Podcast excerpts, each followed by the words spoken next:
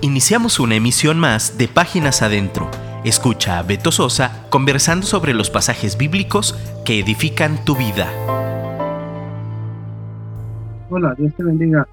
Gracias por estar de nueva cuenta conmigo en esta emisión de Páginas Adentro. Agradezco a Dios por tu vida.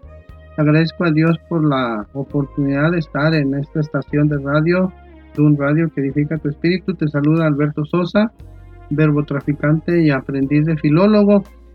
Y te insisto, recomienda un Radio con tus amigos, recomienda un Radio con tu director de alabanza, con tu maestro de escuela dominical, con tu pastor, con tu copastor, con las esposas del copastor y del pastor. Y bueno, nos interesa mucho eh, traer hasta ti contenido que edifica tu espíritu. Y pues el único favor que te pido es que no me dejes hablando solo. Y si me dejas hablando solo, pues allá tú, yo ya estoy aquí. Mi ingeniero de grabación también está listo. Ya me está haciendo señas que todo está bien. Y pues adelante, empezamos. Hace algunos años, cinco años creo, no más, siete años, por cuestiones de trabajo, eh, estuve eh, alojado en un hotel dos semanas, tres semanas y bueno, tuve oportunidad de conocer a las personas que atienden en el escritorio del hotel. Y especialmente uno que tenía una vestimenta medio extraña, eh, con un aspecto así un poco extraño. Eh, tú dices, ¿qué onda, no? Eh, bueno, me propuse, me hice su amigo y, le prediqué, le mostré el Evangelio, le hablé del Señor Jesucristo y todo lo que conlleva. Y, él, él platicando me, decía, oye, este asunto del cristianismo es una nueva religión, es algo nuevo. Le dije, pues no, realmente tiene casi dos mil años, o un poco casi los dos mil años, porque recuerda que el Señor empezó a los 30 años, ¿no? Entonces al 2033 ya van a ser dos mil años. Le dije, tiene casi dos mil años, y dice, pues yo nunca había oído nada de esto. Y es un chavo que en ese tiempo tenía unos 25 años. Y eso me hizo pensar cómo sería posible o cómo fue posible que en 25 años no se cruzara en su camino ningún maestro cristiano, ningún compañero cristiano, un taquero cristiano, eh, alguien que venda tortillas cristiano, no sé, un doctor, eh, pues alguien, alguien en su vida cristiano y, y dice que no, en 25 años no se le cruzó y eso es, preocupante.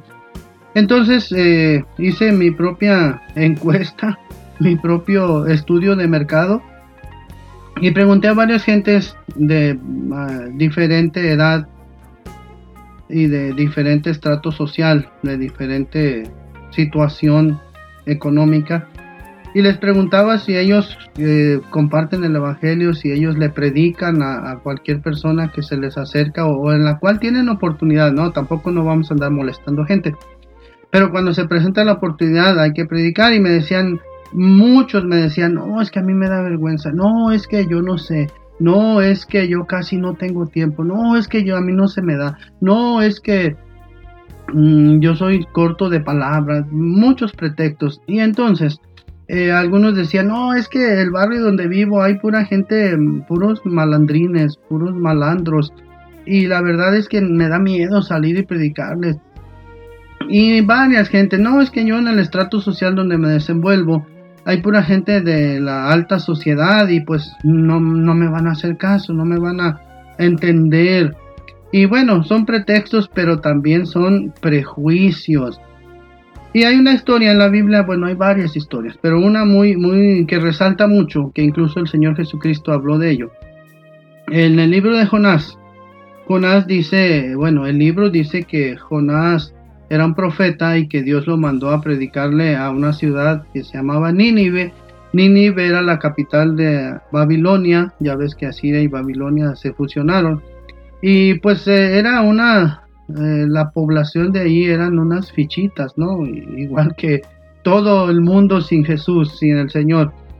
Y si tú notas, el libro de Jonás está escrito en tercera persona, eso significa que lo escribió Jonás después de que todo este acontecimiento, todos estos sucesos pasaron y ya después que sucedió todo esto, él se puso a escribirlo desde una perspectiva en la cual él estaba contando lo que pasó, cómo sucedió y, pues ya había logrado el propósito para el cual Dios lo había llamado. Y entonces él, él, tenía sus prejuicios y dijo que no, no, no iba a ir y ya sabe la historia, se va a un lugar lejano a Tarsis, que era todo lo contrario, el camino contrario hacia donde Dios lo había enviado. Y dice ahí que Dios hizo levantar una gran tempestad y, él les confesó a los marinos que lo echaran al mar para que se aquietara la tormenta, la tempestad. Y bueno, dice también que Dios, Dios preparó un gran pez para que se lo comiera y ahí dice que estuvo tres días. Y eh, pues sí, Jonás tenía poderosas razones para no ir. Pero mira, en la iglesia donde yo asisto eh, hay, un, hay un doctor, bueno, es doctor y tiene una maestría en psicología. Y hablando de esto, yo le pregunté, oye, brother, según la psicología, ¿qué significa esto de que se lo haya tragado un animal marino a Jonás y que se lo haya llevado al fondo del mar? ¿Qué, qué, ¿Cómo se interpreta en psicología? Y me dice, mira, el, animal marino es un antiguo símbolo de la reconciliación del espíritu y la materia. Y el mar es un símbolo del inconsciente. Y le digo, oye, entonces, ¿qué pasó ahí? Dios le, reprogramó el software y me dice, sí, en efecto, Dios lo llevó a un punto en el cual eh, Jonás tuvo que reconocer que no podía oponerse a la voluntad de Dios y que tenía que dejar sus prejuicios, tenía que dejar todo lo que le impedía ir a cumplir la voluntad de Dios. Y esto le llaman descodificación. Y yo creo que tú has visto por ahí en, las redes sociales o en internet eh, alguien que anuncia, este, usted si, está pasando por esto y por esto y por esto, lo que necesita es una descodificación. Entonces sí existe eso de la descodificación y me decía mi amigo hermano de la iglesia, nada más la gente debe tener cuidado en manos de quien se pone para una descodificación, porque porque puede caer en manos de algo de alguna mala persona que, que lo guíe mal. Entonces la descodificación solamente con Dios, con el Señor Jesucristo, el Espíritu Santo, para que no peligremos.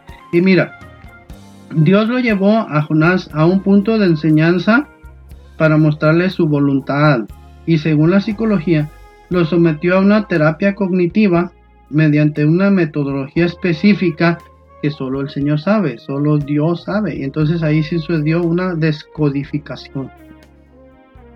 Busqué en el Google académico eh, y hay un científico que se apellida Beck y dice que las perturbaciones psicológicas tienen en común denominador una distorsión del pensamiento que influye en el estado de ánimo y en la conducta de los pacientes.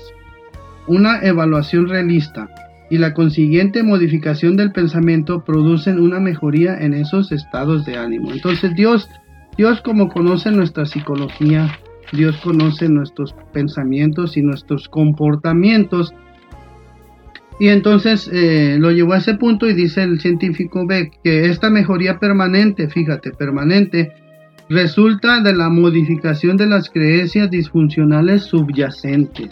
Órale. Entonces, eh, Dios, Dios tuvo que llevar a ese punto a Jonás y no necesariamente reprogramarlo, más bien lo llevó a un nivel de conciencia en el cual Jonás se dio cuenta que la manera en que él pensaba, los prejuicios que él tenía no estaban de acuerdo a la voluntad de Dios. Y desde ese tiempo podemos ver cómo Dios se interesa, se interesa por los gentiles, por las naciones que son o que, que son extranjeras y que no son judíos.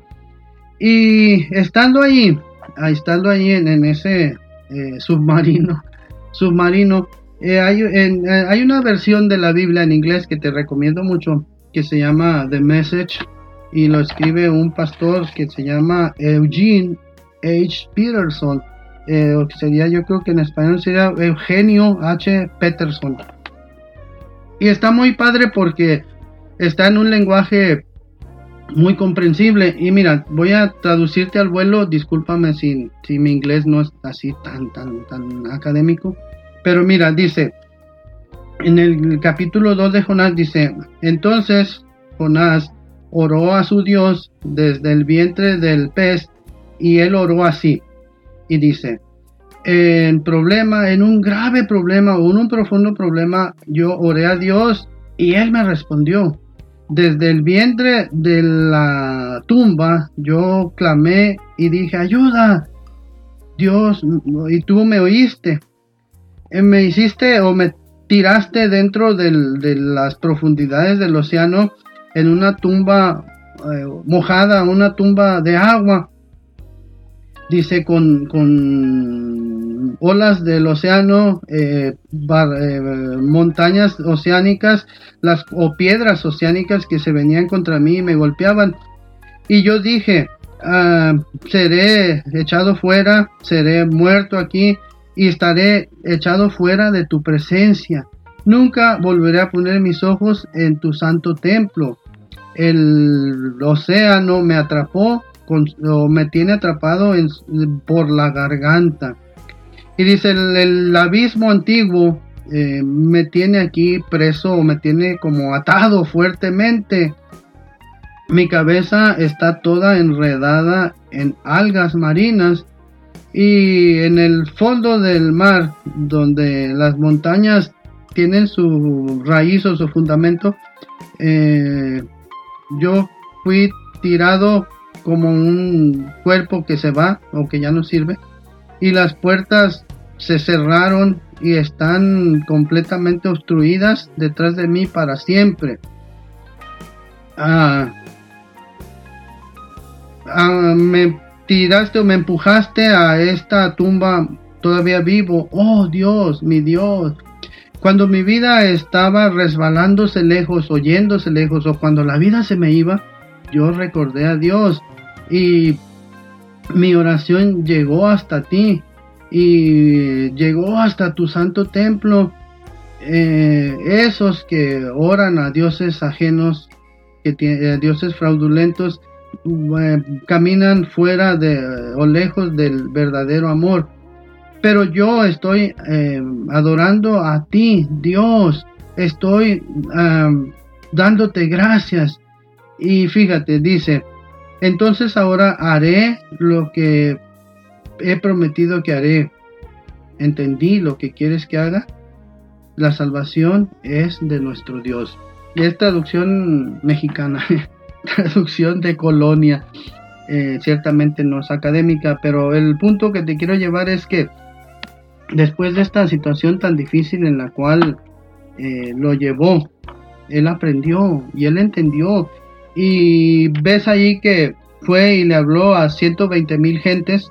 Dice ahí, Dios le dice que, que había 120 mil personas que no sabían distinguir entre su mano derecha y su mano izquierda no sé dónde tú vivas, pero aquí en México somos 127 millones de personas, de habitantes, y dicen que solo el 10% somos cristianos, o más bien dicen que el 10% de esa población no son católicos. Entonces, pues entre ese 10% hay de varias corrientes de pensamiento. Entonces, imagínate, mm, suponiendo que sean 20 millones de cristianos, nos quedan 100 millones de personas que no saben distinguir entre su mano derecha y su mano izquierda. Y entonces yo creo que es tiempo, es tiempo que permitamos que Dios haga en nosotros una, un punto. Digo, no, yo no quiero que nos lleve al, fondo del mar ni que nos lleve en un animal marino, pero sí, en ese tiempo pues no existía o no estaba tan presente el Espíritu Santo. Ahora sí, gracias a Dios lo tenemos. Y entonces, hay otra historia eh, del apóstol Pedro, ya sabes, el apóstol Pedro, eh, vemos la historia, vemos que era un hombre impulsivo, un hombre rudo, eh, a veces yo creo que un poco, pues no sé si grosero tosco, ¿no? diríamos, aquí en México se dice tosco cuando alguien hace las cosas de manera no muy fina o nada fino, sin ningún tipo de tacto.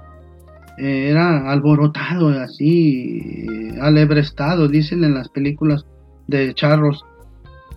Y bueno, eh, los, los judíos o el pueblo hebreo tenía unas costumbres muy arraigadas, las cuales respetaban, ¿no? Y, ellos no se, no hacían amistad con personas gentiles porque para ellos era abominación, era, eran algo, algo digno de, de, pues de que lo señalaran. ¿Cómo te andas juntando con esa gente? ¿Cómo es que vas y haces eso?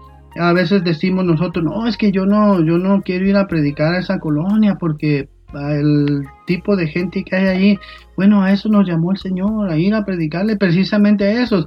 Ahora, si Dios te ha puesto en un lugar de eminencia donde hay abogados y hay doctores y hay también ellos necesitan al Señor y si por alguna circunstancia trabajas en un en un lugar donde está plagado bueno plagado no si está lleno hay bastante gente de la LGTBI pues Dios te puso ahí para que les prediques no para que les hagas el fuchi o para que les hagas mala cara y los desprecies y le digas se van a ir al infierno porque en segunda de Corintios dice bla bla bla, no. La misericordia de Dios es para todos y así como te alcanzó a ti, debe alcanzarlos a ellos por tu conducto. Bueno, Pedro, el apóstol Pedro, eh, vemos ahí que, en Hechos desde el 8 y el 9, bueno, en el 9 dice ahí que eh, hubo una gran dispersión porque eh, bueno, Saulo hizo una persecución y bueno, ya después viene la conversión de Saulo eh, y luego llega a, Pedro, lo invitan a ir a una ciudad que se llamaba Jope, hoy ese es el puerto de Jaffa en Israel y vino allí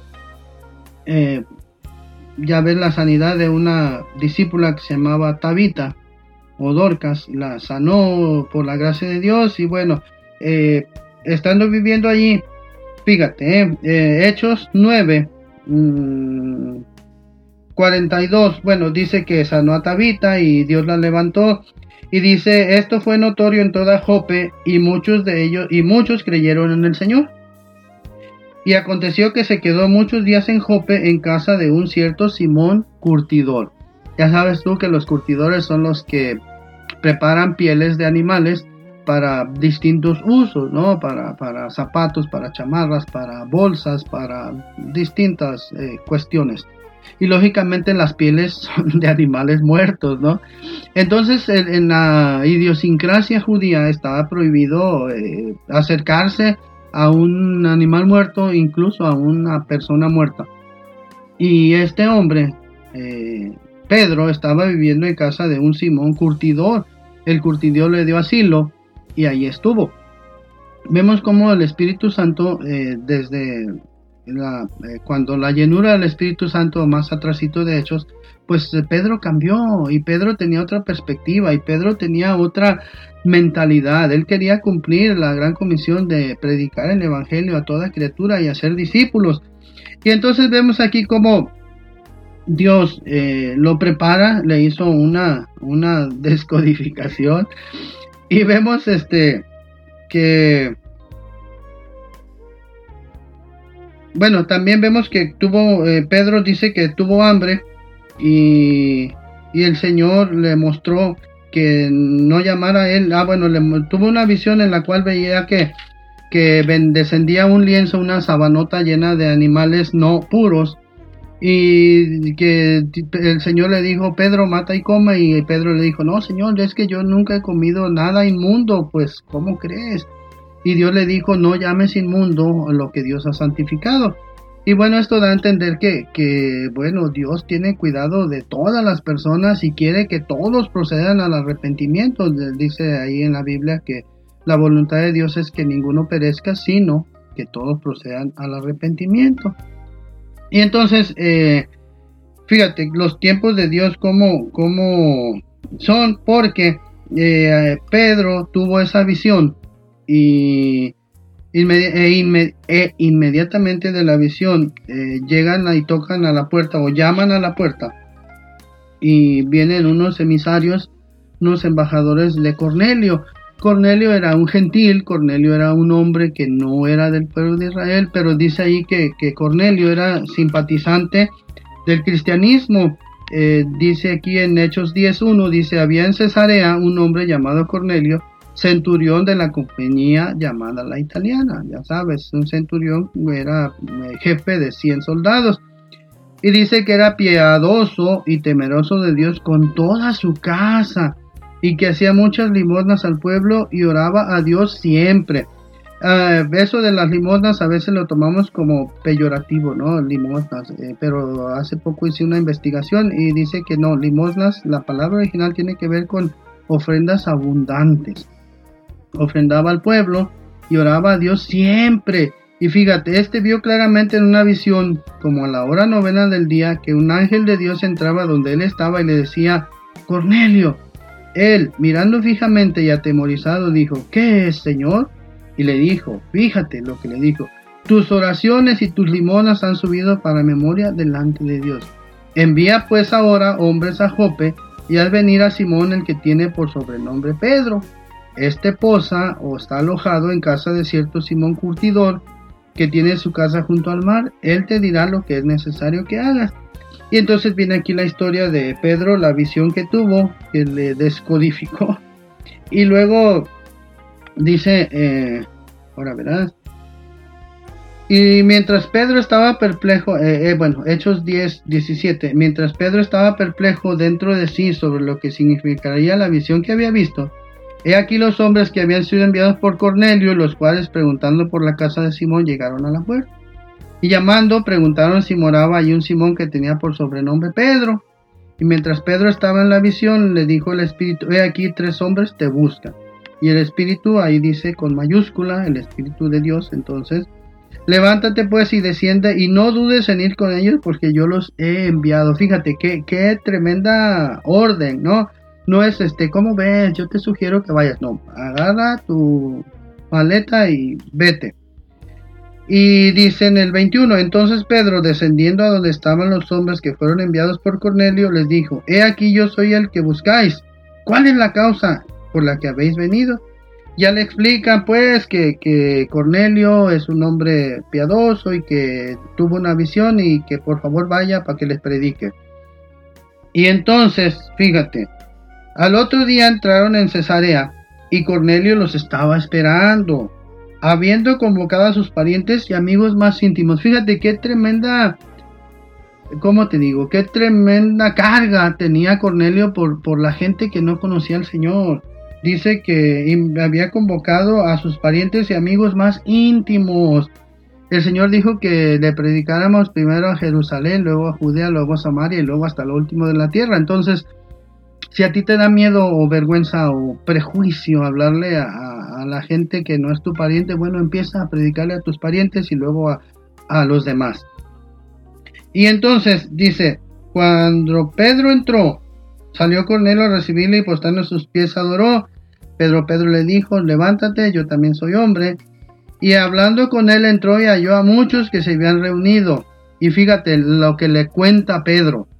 Y les dijo, les dijo, vosotros sabéis cuán abominable es para un varón judío juntarse, fíjate, juntarse o acercarse a un extranjero. Y ahí hay un punto y coma, lo cual hay un desenlace o un mandato o una, eh, pues sí, una orden. Pero a mí me ha mostrado Dios que a ningún hambre o hambre no, que a ningún hombre llame común o inmundo. No tenemos el derecho de decir que alguien no merece la salvación porque nosotros tampoco la merecemos ni la merecíamos. Por lo cual, al ser llamado vine sin replicar, así que pregunto, ¿por qué causa me habéis hecho venir? Y ya Cornelio le platica que tuvo una, una visión y le dijo que enviara a Jope. Dice en el 32, envía pues a Jope y haz venir a Simón, el que tiene por sobrenombre Pedro, el cual mora en casa de Simón, un curtidor junto al mar, y cuando llegue, él te hablará. Y dice, entonces Pedro, abriendo la boca, dijo, en verdad comprendo que Dios no hace acepción de personas, Dios no hace distinción de personas, Dios no rechaza a nadie que quiere ser salvo, que quiere conocer a Dios, que quiere acercarse a Dios, sino que en toda nación se agrada del que le teme y hace justicia. Y bueno, ya dice aquí que les predica y Dios hace un grande milagro. En el 44 dice, mientras aún hablaba Pedro estas palabras, el Espíritu Santo cayó sobre todos los que oían el discurso. Fíjate, sobre todos los que oían el discurso. Ciertamente ahí había puro extranjero. Y el Señor, el Señor derramó su espíritu sobre todos ellos. Entonces, eh, primer final. quizá, quizá tú tengas prejuicios de que no puedes predicar el Evangelio, de que no sabes suficiente Biblia, de que no tienes estudios teológicos, de que no has ido a un instituto, de que tienes poquito en el Evangelio, de que mejor que lo haga el pastor mejor que lo hagan los hermanos que son líderes. El Señor hoy te está diciendo, eh, no es necesario que te lleve al vientre de un pez, no es necesario que, veas una visión de, una manta llevando animales eh, puros e impuros, sino que es tiempo, hermano, es tiempo, hermana, que la situación está muy difícil. En cualquier parte del mundo para donde tú voltees, la situación está difícil. La gente se está muriendo sin Cristo. Hay una estadística que no recuerdo exactamente, pero cada minuto se va al infierno muchísima gente. ¿Y tú y yo qué estamos haciendo? Sí, sí, nos reunimos en un lugar bonito, sí, nos reunimos en un lugar con aire acondicionado, sí, levantamos nuestras manos, sí, danzamos remolineando y todo ese asunto. Pero la gente, la gente que no va a la iglesia, la gente que no conoce a Dios, está transitando sin esperanza. Te insisto en esto, la salvación no es para guardarla, la salvación no es para embolsarla, la salvación es para compartirla. Hay mucha gente necesitada. Insisto, tu compañero de trabajo, tu compañera de trabajo, tal vez está teniendo problemas, tal vez no tiene para, para su desayuno. Yo te insisto, llévale un lonche, bueno, aquí le decimos lonche a un pan relleno de comida. Eso es un lonche, eh, torta o, como le llames, una arepa. No, en verdad las arepas son de maíz. Bueno, llévale algo de comer, un sándwich, pues, para que no todo el mundo sabe que es un sándwich. Llévale un sándwich, llévale un jugo de naranja. No le digas, mm, este, no sé, no le digas ningún bibliazo llévale y dile, el Señor Jesucristo te manda este regalo. O el Señor Jesucristo me dijo que te lo trajera. O te lo traigo porque sentí en mi corazón traértelo. El Señor Jesús te ama y yo también. Te platico rápidamente que en un lugar donde yo trabajé, es una papelería grandota, eh, una, la asistente de dirección, todos los jueves, fíjate, ya así como, como religión, no, religión no. Bueno, como un asunto ya de hábito, todos los jueves, todos los jueves eh, nos llevaba un, bolillo, un pan blanco pues, o pan francés también se llama, con, con un guisado y nos decía, les traigo un cariñito de parte de Dios.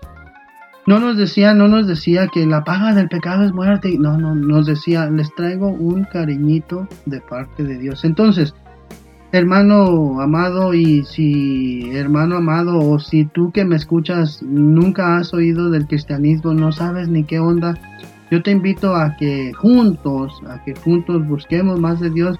Pero tú que eres cristiano ya de tiempo, si tienes más de una semana, ya estás listo para ir a predicar el Evangelio. Prediquemos el Evangelio, prediquemos las buenas noticias. Está plagado de malas noticias. Pero tú y yo tenemos buenas noticias. Hay esperanza todavía. Todavía estamos vivos. Todavía podemos clamar al Dios de los cielos. Prediquemos a tiempo y fuera de tiempo. Te agradezco mucho que me hayas prestado tus oídos, que no me dejaste hablando solo. Recomiendamos con tus cuates. Toda la barra de, de Dun Radio es altamente recomendable. No te vayas, por favor.